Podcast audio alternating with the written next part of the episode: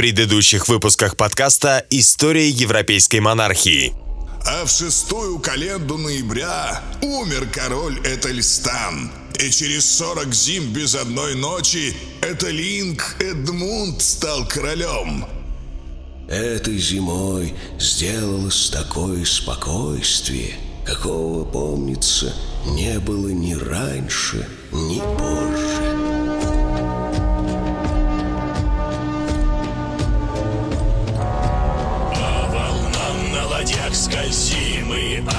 Вершин до зеленых лугов Там, где ступаем мы непобедимы Эхо веков Тогда явился в небесах над всей Англией знак, какого никто прежде не видел. Говорили, что это была комета. Лишь отойдем в поход от дома Гордо лес на во свет глядит И легендарный нам путь уготован Ворон парит И с тех пор все становилось только хуже и хуже. Рык наш услышат врагов навет И мы гром небес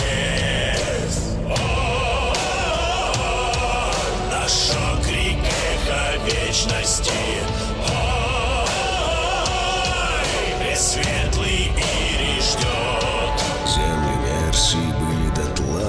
опустошены тут и там, вплоть до течения Эйвона.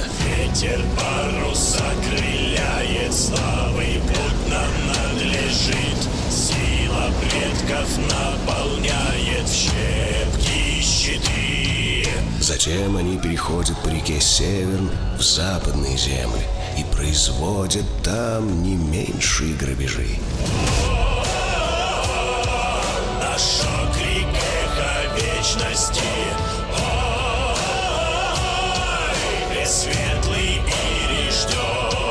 И лишь Господь может положить конец сим страданиям. История европейской монархии.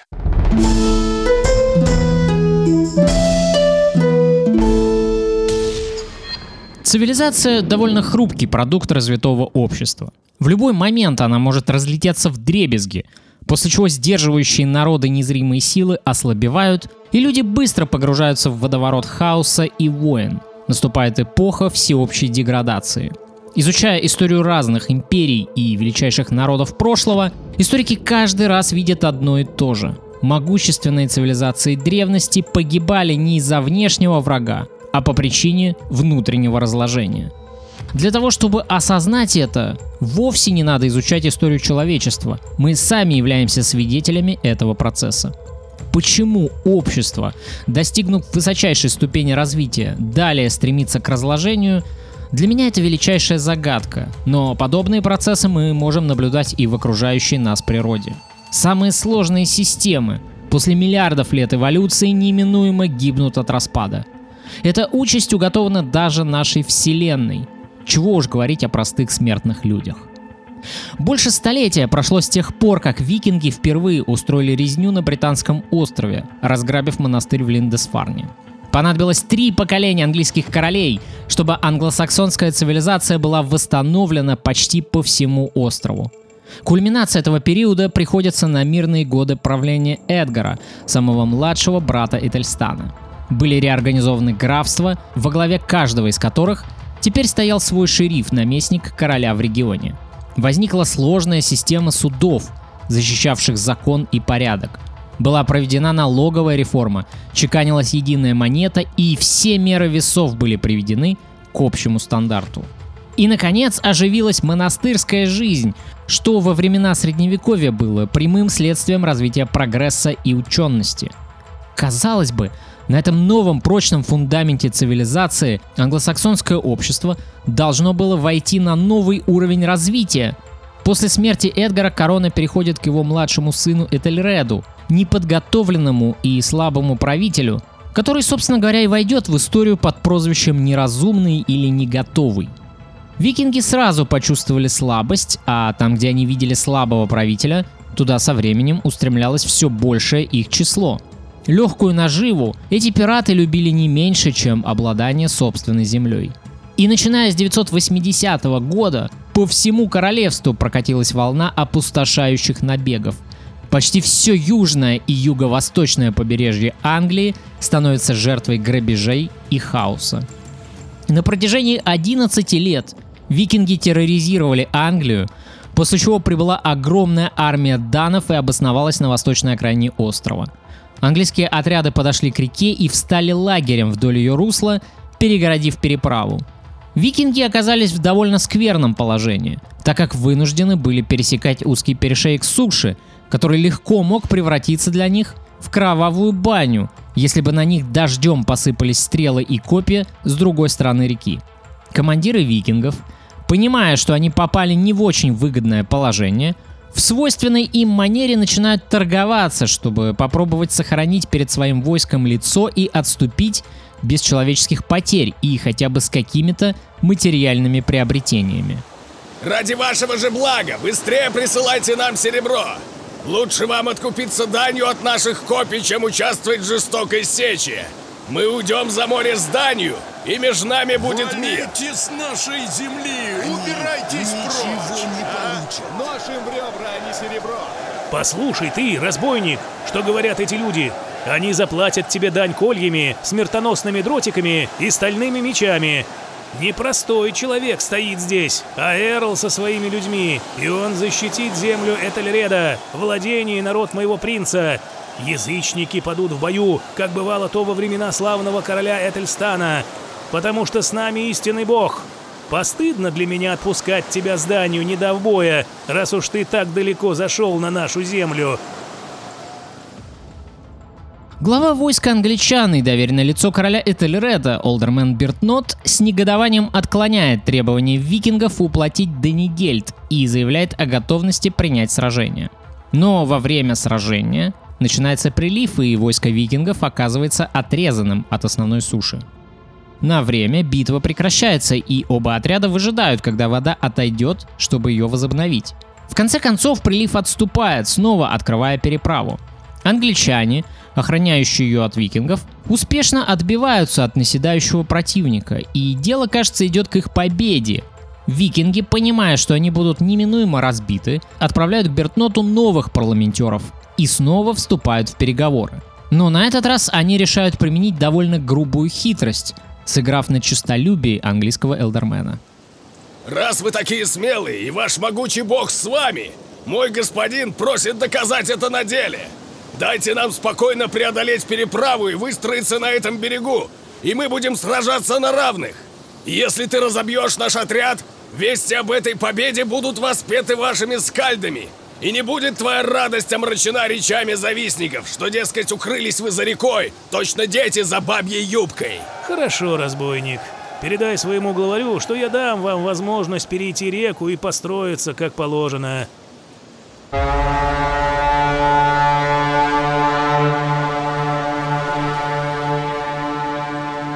Это становится роковой ошибкой Бертнота. Викинги, так успешно сыгравшие на его самолюбии, спокойно переходят реку и сохраняют сотни своих жизней, чтобы затем обрушиться на английское ополчение со всей своей мощью. Когда противник спокойно построился на берегу, англичане вдруг увидели, что его число превосходит их собственное, но было уже поздно. Начинается жестокое сражение, вошедшее в историю как битва при Мелдоне, в которой англичане терпят сокрушительное поражение.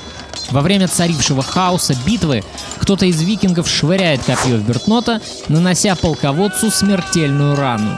Все английское войско видит, что их полководец при смерти, и это моментально становится причиной возникшей паники.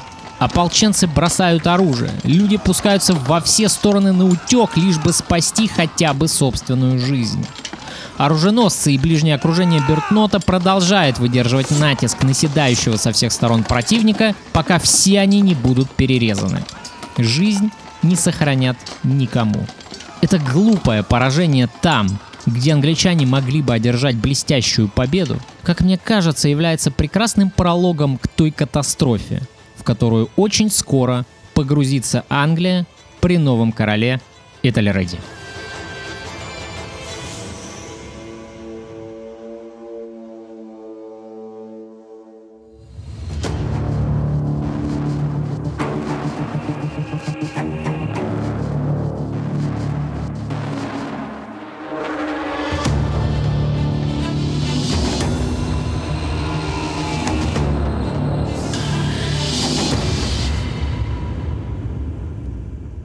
Итак, герой нашего нового подкаста – будущий датский и английский король Кнут, а еще король Норвегии и основатель обширной скандинаво-англосаксонской империи, которой не было в истории ни до него, ни после. Но пока еще он лишь мальчишка, да к тому же еще и младший сын Свейна Велобородова. Так что перспективы у него от рождения были, мягко говоря, не очень. Что касается источников и литературы, с нашим новым героем ситуация обстоит ровно такая же непростая, как и с двумя предыдущими англосаксонскими королями. Серьезной научной литературы о Кнуде издано не так много. И объясняется это прежде всего тем же дефицитом источников, с которыми имеют дело специалисты и блогеры вроде меня – Именно по этой причине историки и называют этот период средневековья, то есть обширный промежуток времени с 6 по 10 столетие, темными веками. А все потому, что большая часть событий скрыта от нас непроглядным туманом, или, если хотите, тьмой. И проблема тут заключается не только в скудности повествования англосаксонской хроники, которая иногда может и вовсе обрываться – а скорее в том, что кроме этой магистральной хроники у нас почти нет источников из других регионов Европы, которые бы могли точно так же подробно освещать происходившие там события. Нет, конечно, можно назвать еще несколько крупных летописей, таких как, например, «Деяния архиепископов Гамбургской церкви», написанное Адамом Бременским между 1075 и 1080 годами. Но это все равно существенно не меняет дело. Факт остается таким, что мы располагаем не очень большим количеством других достоверных данных, проливающих свет на события, происходившие в Англии, и совсем скудными и ненадежными сведениями касательно скандинавского мира викингов. Все, что нам может предложить Скандинавия рассматриваемого нами периода, это лишь скальдические стихи и археологические данные. И если археологию можно рассматривать как надежный источник при правильной интерпретации ее данных, то обращение с фольклором требует крайней осторожности, поскольку тут мы имеем дело с народным творчеством, зачастую предвзятым, додуманным и приукрашенным. Нельзя сказать, что письменные источники Скандинавии совсем отсутствуют, так как историки располагают руническими камнями, но это, конечно, настолько примитивные и малоинформативные артефакты, которые не идут ни в какое сравнение с теми же летописями. И все это, конечно, является прямым следствием неразвитости скандинавского мира по сравнению с далеко ушедшей вперед в своем развитии Англии или тех же франкских королевств. И в этом отношении историки, изучающие королевство викингов, могут только позавидовать своим коллегам, специализирующимся на западноевропейском регионе. На англосаксонскую хронику нам еще грех жаловаться. Надо понимать, что Кнут был правителем огромной, сложно составной империи. Составной, потому что в нее входила не только Англия, но также такие далекие от нее в культурном и религиозном плане регионы, как Дания и уж тем более Норвегия – но когда мы пытаемся воссоздать исторический образ этой личности, ввиду уже упомянутой проблемы с источниками и историческими артефактами, мы вынуждены реконструировать образ Кнута в значительной степени, опираясь лишь на английские источники, пренебрегая скандинавской литературой. Следовательно, преобладающий образ этого человека формируется в первую очередь благодаря его действиям в Англии, и освещен он за счет видения его персоны англосаксонскими летописцами – Однако при изучении скальдической поэзии становится очевидно, что Кнут поддерживал глубокую связь со Скандинавией на протяжении всей своей жизни. Что касается литературы, на основе которой я готовил этот подкаст, то тут я могу выделить только книгу Тимоти Болтона «Кнут Великий». На мой взгляд, это самая обстоятельная работа на английском языке, посвященная нашему новому герою. Автор основывает свое исследование на всех доступных источниках, не пренебрегая и скандинавскими.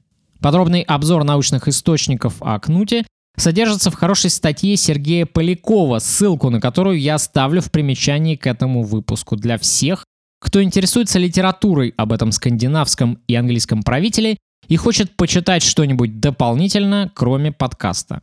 Остальные, менее значимые по теме книги, но не менее интересные в целом, на которые я также опирался при подготовке материала, будут, как всегда, перечислены в примечании к этому выпуску. Хорошего вам прослушивания.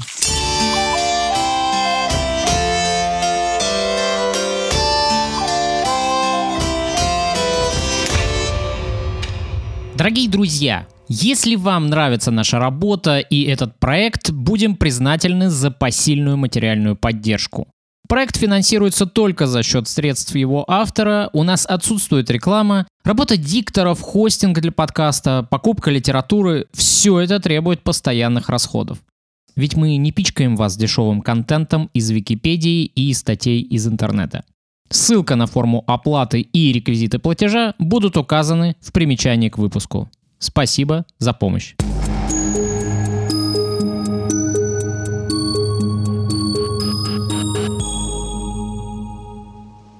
Свою родословную предки Кнута со стороны отца возводили к легендарным героям-викингам. Родоначальником рода Кнута считается один из сыновей Рагнара Ладброка, прославившийся своей храбростью и хитростью. Примечателен и его дед Харль Синезубый, который сыграл важную роль в распространении христианства в Дании и во всем скандинавском мире в целом – но вам, скорее всего, Харальд знаком по названию широко используемой в наше время технологии беспроводного соединения Bluetooth, которая названа в честь него. Я сказал, что Харальд сыграл важную роль в распространении христианства, и действительно, когда мы смотрим на мир скандинавов уже 11 столетия, то вынуждены признать, что он довольно заметно изменился. Постепенно Потомки викингов принимают христианство, и это знаменует собой начало значительного отхода от языческих верований их предков. Свою немаленькую лепту в это внесла и архиепархия Гамбургская и Бременская, основанная по инициативе Карла Великого в землях саксов, Разумеется, с целью обращать дикарей-язычников в христианство и интегрировать их таким образом в развитую культуру франков. Обращение в христианство началось со знати – которая, чувствуя политические перемены, идет на смену религии ради контактов с западноевропейскими правителями, естественно, ради своей выгоды. Похожая картина, к слову, происходила и во времена правления князя Владимира в Киевской Руси, основным мотивом крещения которого, скорее всего, было установление престижного политического союза с Византией. Например, требование к империи предоставить право для купцов из Киевской Руси торговать внутри Константинополя – то есть желание получить прямой выход на богатейший рынок сбыта. Постепенно процесс идет глубже в народные массы, и последними, кто обращается в новую религию, это представители незнатной части населения. Но даже принятие новой религии разными скандинавскими вождями было разным в своей сути. Некоторые вкладывали в это душу и искренне исповедовали новую веру, как, например, наш герой, в то время как другие обращались в христианство лишь формально – для подчинения какому-либо представителю церковной иерархии. Таким образом, Кнут родился и вырос в Дании, где христианство уже активно насаждалось его дедом. Но даже в этой христианизации больше заметен наивный языческий взгляд на мироустройство. Так, например, Тимоти Болтон в своей книге рассказывает о том, что дед Кнуда Харальд приказал раскопать курган, в котором был упокоен его отец, чтобы перезахоронить его по христианским обычаям. В этой трогательной заботе об останках усопшего предка прослеживается поязычески наивный и в то же время сугубо практичный подход типичного скандинава.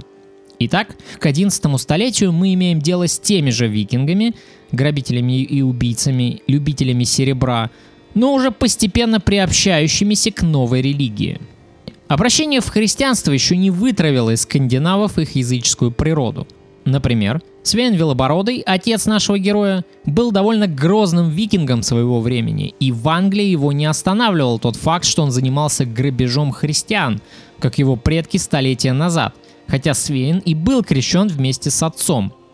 Он организовал последовательную серию жестоких походов на Англию, терроризируя южную часть острова в течение длительных периодов с 1003 по 1007 годы и с 1009 по 1012 годы.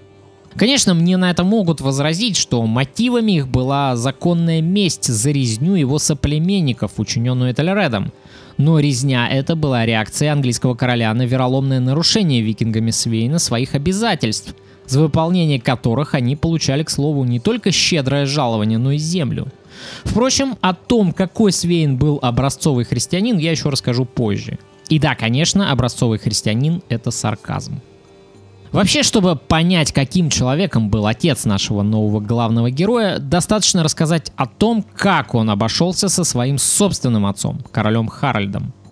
Несмотря на тот факт, что Свейн был незаконнорожденным сыном, честолюбие ему было не занимать. Впрочем, у датчан, рассматриваемой нами эпохи, не было правил престола наследия, а короли могли иметь множество любовниц и прижитых на стороне детей, для которых их статус бастарда вовсе не был препятствием на пути к обладанию королевством. Свейн постоянно клянчил у отца часть Дании, но всякий раз получал отказ. После того, как в ответ на свои уговоры он в очередной раз получил от отца отказ, Свейн решил, что терять ему в сущности нечего и задумал сместить Харальда с престола. Для осуществления этого дерзкого замысла он попросил у отца несколько дракаров, чтобы отправиться в поход и самостоятельно добыть себе землю. Такое поведение в среде знатных данов считалось доблестью и весьма поощрялось. И растроганный этим, Харальд не смог отказать своему сыну и, конечно, предоставил ему корабли. Только вот вместо того, чтобы отправиться в военное приключение, Свейн занялся грабежом прибрежных районов Дании – в 978 году Харальд в ответ на такой вероломный поступок собрал флот и изгнал сына за пределы своего королевства. Именно тогда Свейн и решил действительно отправиться в Англию, чтобы все-таки попытать счастье в ремесле викинга. Долгих семь лет он скитался по Англии, пока наконец не получил известия о том, что его отец потерпел поражение в войне со шведским королем. Тут он немедленно засобирался на родину, чтобы вырвать корону из ослабевших рук отца – к несчастью для Харальда, в одном из сражений он получил смертельное ранение, которое и стало, в конце концов, причиной его смерти. В 987 году Свейн одерживает над отцом победу и становится королем Дании. Взойдя на трон, он быстро отрекается от христианства и начинает жестокие гонения на христианские миссии в своем королевстве. В Дании к тому моменту существовало маленькое королевство Йомс-викингов – это королевство в королевстве было хоть и небольшим, но довольно-таки независимым. И его лидер, Ярл Сигвальд, не захотел признавать на собой господство Свейна. Тогда Свейн попытался силой подчинить себе Сигвальда и разбить его дружину. Но это закончилось для него печально. Отряд Свейна был побит, а сам он еще и угодил к Сигвальду в плен. За огромный выкуп Свейну удалось вернуть себе свободу. Существует предание, что на роскошном Перу, устроенном по этому случаю, Свейн поклялся, что за три года сможет покорить Англию, а Сигвальд, который тоже присутствовал на Перу, в ответ пообещал в тот же срок захватить Норвегию. И оба бывших противника помирились и, заключив пари, отправились в поход, чтобы доказать друг другу, кто из них сильнее и удачливее. Норвегия, хотя и была скудной безжизненной землей, но даже для данов это был весьма крепкий орешек, который оказался не по зубам и Сигвальду. Во время похода Йомс-викинги, а это были опытные и профессиональные воины, все же не избежали поражения и были вынуждены возвратиться ни с чем. Свейну тоже не очень-то и повезло. Он потерпел поражение от шведского короля, потерял контроль над Данией и вынужден был вновь взяться за ремесло викинга. И, конечно же, он опять отправляется в Англию в поисках удачи по протоптанной дороге. Следующие 10 лет он будет терроризировать королевство Этельреда. Потеряв своего главного военачальника, Этельред заключил с викингами унизительный для себя мир и откупился от них серебром. Но однажды, получив серебро, викинги уже не могли остановиться. Следуют новые набеги, и Этельред откупается новым Данигельдом. Так продолжается до 991 года, когда английский король платит 10 тысяч фунтов за мирный договор. А еще через три года ему понадобилось уже 16 тысяч всего-навсего за короткую передышку. В 995 году Свейн, узнав о том, что его главный противник, шведский король Эйрик, погиб, снова засобирался домой. Этельред нанимает на службу датского ярла Палига, который приходился Свейну зятем, и, скорее всего, это было частью какого-то договора английского короля со Свейном. Ради такой почетной, а главное высокооплачиваемой службы, Свейн даже согласился вновь перейти в христианство, чтобы Этельред сохранил хоть какое-то лицо перед подданными. Ну не мог же в конце концов христианнейший король Англии нанимать к себе на службу какого-то викинга-язычника. Но как только Свейн покинул Англию, оставив своего зятя вместо себя за главного, Новый отряд викингов, не имевших ничего за душой, отплыл от берегов Нормандии к английскому побережью. Высадившись в Англии, эти другие нормандские викинги двинулись через Сомерсет и Уилтшир, грабя и сжигая на своем пути поместья и поселения. Палик, как новый военачальник англосаксов, отправляется со своей дружиной, чтобы остановить пришлых разбойников, но ему было, конечно, далеко до благородного Бертнота. О том, что произошло дальше, лучше всего расскажет английский хронист. Даны отправились на запад и подошли к Девану.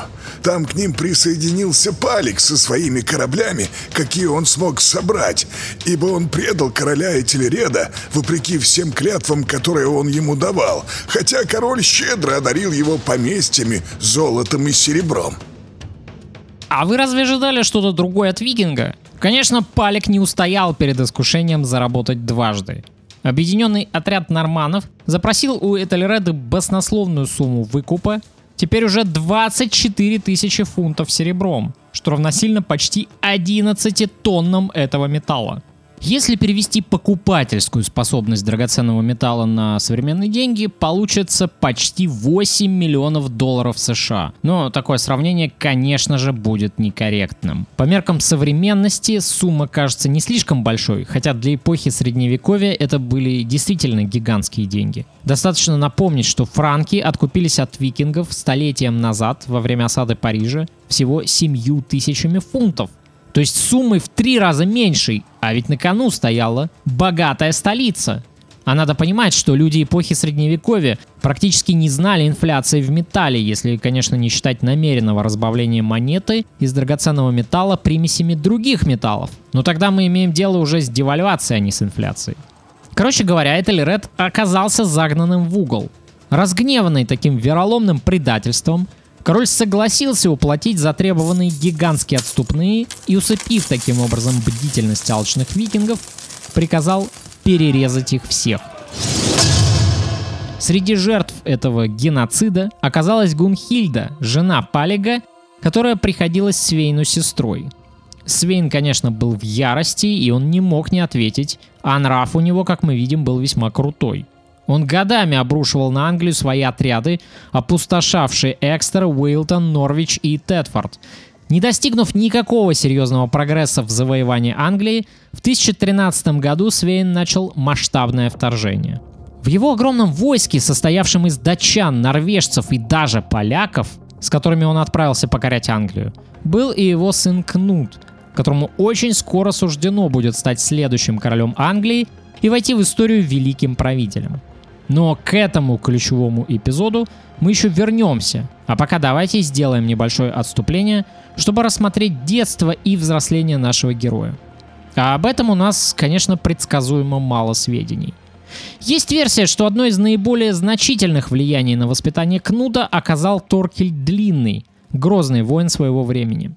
Он был известен своим огромным ростом, из-за чего, собственно, и получил свое прозвище, а также воинским мастерством – Именно к нему на обучение якобы и был отдан Кнут, еще будучи мальчишкой.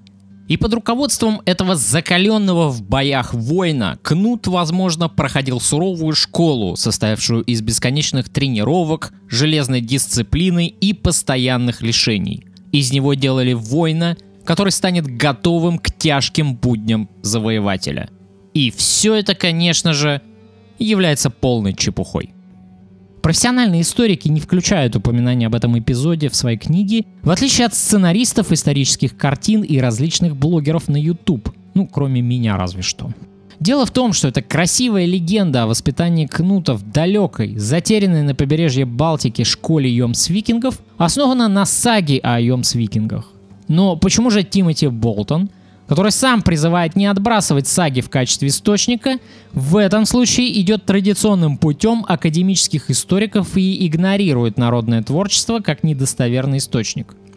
Болтон объясняет это тем, что сведения о воспитании Кнута Торкелем включены только в более поздний текст дополнений к саге, и это единственный источник, который рассказывает нам о воспитании датского принца. А поскольку это прекрасно вписывается в последовавший позднее конфликт между Кнудом и Торкелем с точки зрения литературного сюжета, придавая конфликту окрас семейной драмы, Вероятно, что более позднее редактирование саги вызвано желанием усилить драматичность сюжета, а не пролить свет на истинное положение дел. Таким образом, в сухом остатке нам ничего не остается, как признать, что у нас отсутствуют хоть какие-либо сведения о детстве Кнута. Если о его отце Свейне известно довольно много, все-таки он был королем, то его мать является довольно бледной фигурой. Загадочная польская жена родила Свейну двух сыновей, нашего героя и его старшего брата Харальда. Считается, что мать Кнута обладала надменным характером, хотя доказательств этому нет – Поэтому версия, согласно которой Свейн позднее расстался с ней якобы из-за вздорного нрава, является спекулятивной. Несмотря на довольно сомнительное христианство Свейна, Кнут был крещен от рождения, скорее всего на этом настояла его мать, которая происходила из христианской семьи. У Кнуда был старший брат Харальд, как я уже сказал. Свейн намеревался передать свою корону именно ему, а Кнуту предстояло добывать себе королевство самостоятельно. В этом отношении Свейн поступал со своим младшим сыном ровно так же, как когда-то с ним поступал его отец Харальд Синезубый. И причина проста – нежелание делить Данию между сыновьями, чтобы исключить в будущем войну и междоусобицу в королевстве. Именно поэтому, когда Свейн собрался в большой поход на Англию в 1013 году, он и взял с собой Кнута – для юноши этот поход был своего рода экзаменом, который должен был продемонстрировать, достоин ли он считаться викингом, и от исхода этой военной кампании, конечно, зависела его дальнейшая судьба.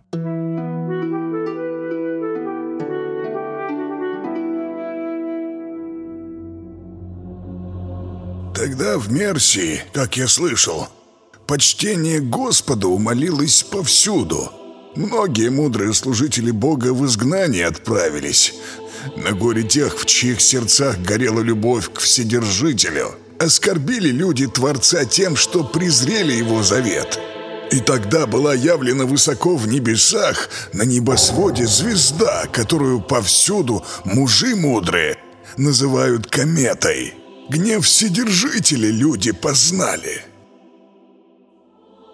к этому моменту в Англии было отнюдь неспокойно. Помимо периодических атак со стороны Свейна, на острове оставались викинги, продолжавшие жестоко терроризировать англосаксонское население. Данлоу, казалось бы, окончательно подчиненный английской власти во время правления Тельстана, с легкой руки короля Эдгара получила автономию в обмен на поддержку датскими ярлами Эдгара против его брата Эдвига – Итоги этого заигрывания с данными теперь приходилось пожинать его сыну Этельреду. Такой ужас внушали всем Даны, что невозможно было ни придумать, ни решить, как заставить их уйти из этой земли или как ее от них защищать, поскольку они в каждом шире Уэссекса оставили свою отметину огнем и грабежом. Начал король со своими уитенами усиленно думать, как эту землю защитить, прежде чем она будет полностью разорена.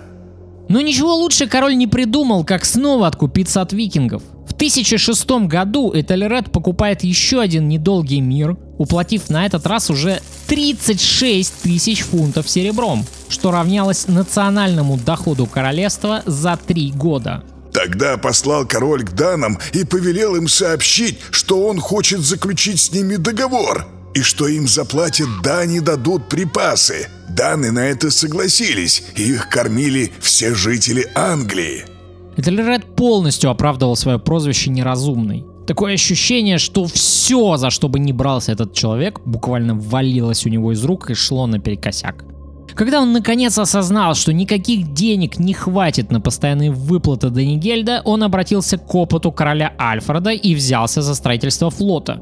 Остается только загадкой, почему король со своими советниками не начал предпринимать попытки строительства флота раньше, предпочитая вместо этого терпеть постоянные унижения и разорения в надежде на то, что серебро у него будет бесконечно. Впрочем, из этой затеи все равно ничего путного не вышло. Когда флот был построен, в среде англосаксонской знати произошла ссора, и один из алдарменов, обидевшись, угнал 20 кораблей и сам начал грабить английские берега. В итоге часть флота, попав в шторм, потерпела крушение, а остальные корабли были сожжены людьми короля. Когда даны были на востоке, тогда ополчение собиралось на западе, а когда даны были на юге, наше ополчение было на севере. Свейн все время оставался в Дании, но в 1009 году он отправил Торкеля, своего союзника и главаря Йомс викингов, пограбить Англию с крупными силами. В районе Сэндвича к Торкелю присоединилась норвежская флотилия под командованием Олова Харальдсона, отпрыска норвежской королевской семьи, юные годы которого, проведенные среди пиратов, напоминали такую же юность его родственника Олова Трюгвассона. Олаф и Торкель совместными усилиями заставляют богатейший епископский Кентербери, а еще Кент, выплатить им Денигельд, после чего отправляются разорять Восточную Англию. После похода на Восточную Англию оба викинга решили взять планку повыше и попытаться разграбить богатейший Лондон. Торговый город в устье Темзы, конечно, не мог не манить, прельщая викингов сундуками серебра и золота, скопившегося у зажиточных купцов. Но купеческий город оказался обоим предводителям пиратов не по зубам. Город выстоял, атака была отражена. Впрочем, поход этот все равно оказался успешным как для Торкеля, так и для Олова, потому что Этельред обратил на обоих главарей внимание и пожелал нанять их вместе с их внушительным флотом, построить который у Этельреда не получилось. К 1011 году, то есть за два года до масштабной высадки Свейна, Англия была абсолютно разорена и истерзана, а ее население впало в глубочайшее отчаяние. Именно такой вывод можно сделать, изучая записи англосаксонской хроники за эти периоды. После неудачной затеи с кораблями и провалами в попытках собрать ополчение, у Этельреда, по всей видимости, опустились руки, и централизованного отпора Англия уже не давала. Викинги просто появлялись там, где они хотели, грабили, жгли города и села, отбирали у людей провизию, лошадей, любое имущество, какое им вздумается. Могущественное королевство, ставшее таковым благодаря стараниям Альфреда, его сына Эдуарда и его внука Этельстана, при Этельреде деградировало настолько, что достигло абсолютной точки разложения. Оставалось только одно выскребать из обедневшего народа последние деньги, чтобы все отдавать обнаглевшим от безнаказанности викингам. В 1012 году, уже за год до масштабной высадки Свейна, отряды Торкеля напали на Гринвич, в котором находился архиепископ Кентерберийский Альфредж, и захватили его в плен. На этот раз Опьяневшие от легких денег, они запросили за него астрономический выкуп, но Альфидж осмелился открыто заявить разбойникам, что денег они не получат, потому что у него их просто нет, и запретил собирать с людей выкуп. Разбойникам такая дерзость епископа не понравилась.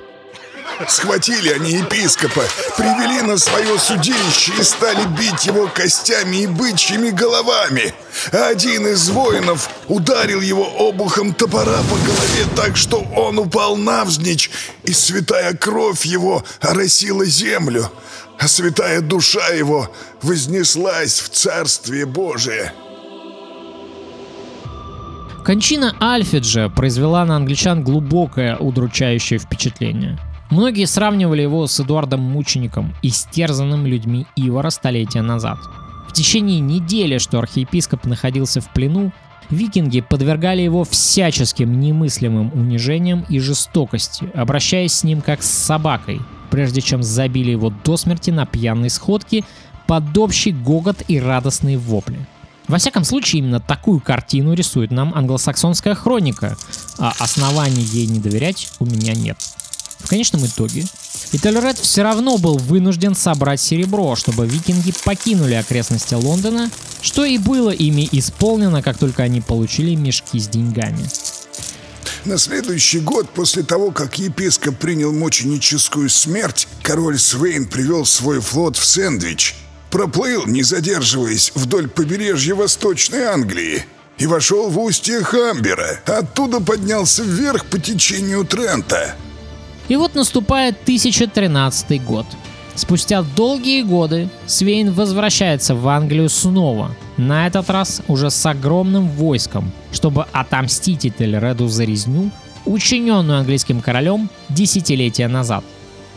Но надо понимать, что это, скорее всего, декларировалось устно. На самом деле, мотивом Свейна, конечно, была не сколько месть, сколько желание добыть корону для младшего сына, ну и для себя заодно.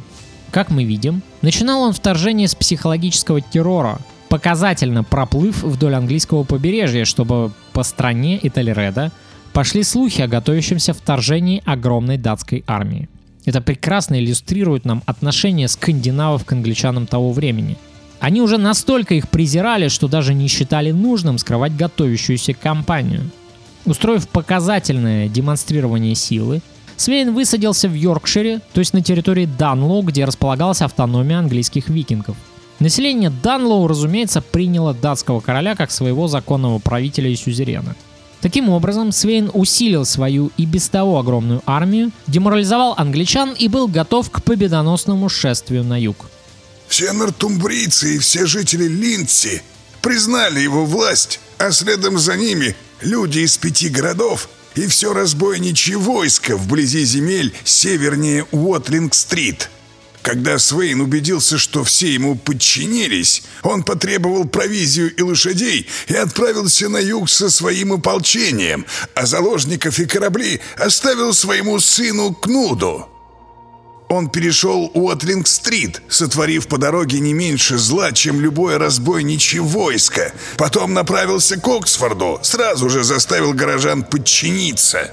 Торкель, несмотря на договор с Этельредом, в 1012 году нарушил его и снова стал грабить Англию, а год спустя, когда Свейн пришел со своим войском, примкнул к своему давнему товарищу. А вот Олаф решил сохранять верность английскому королю. Очевидно, норвежец просто не ждал для себя ничего хорошего в датской армии Свейна. С огромным войском Свейн подступил к Лондону, и здесь удача впервые изменила ему, потому что горожане под руководством Олафа сумели организовать эффективную оборону.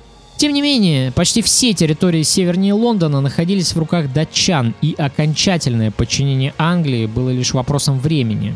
Не сумев захватить города, Свейн отступил с потерями и благоразумно решил дать людям отдых. Понимая, что дальнейшее сопротивление бессмысленно и лишь усилит масштаб потерь, Практичные жители Лондона решили признать господство датского короля. Олаф бежал в Нормандию, а Этельред отправился в добровольное изгнание, в то время как его жена тоже отправляется в Нормандию к своему брату. Чуть позже за ней последует и Этельред, довершив своим позорным бегством полную капитуляцию своего королевства.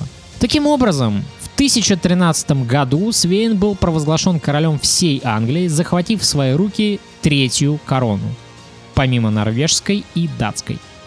Но победитель отнесся к своей новой стране потребительски. Он тут же приказал собрать с разоренной страны огромный налог. Истощенное предыдущими выплатами дани королевство, конечно, было не в состоянии удовлетворить алчных аппетитов Свейна.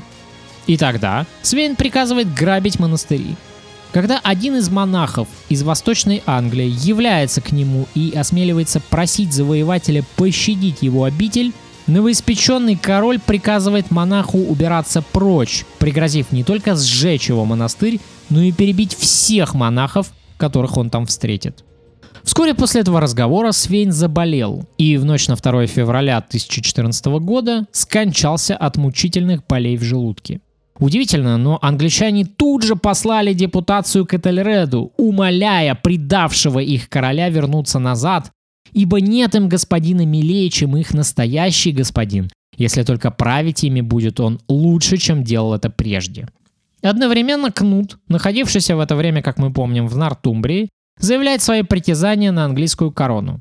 Слабохарактерный Этельред был, конечно, отнюдь не тем лидером, который годился на роль защитника королевства. Но особого выбора у англичан не было. От сына сурового Свейна – который еще не успел себя проявить, они не ждали для себя ничего хорошего. Тогда король отправил вместе с явившимся к нему посланником своего сына Эдмунда и велел объявить своим подданным, что он будет им хорошим господином, если они добровольно и без обмана станут ему повиноваться.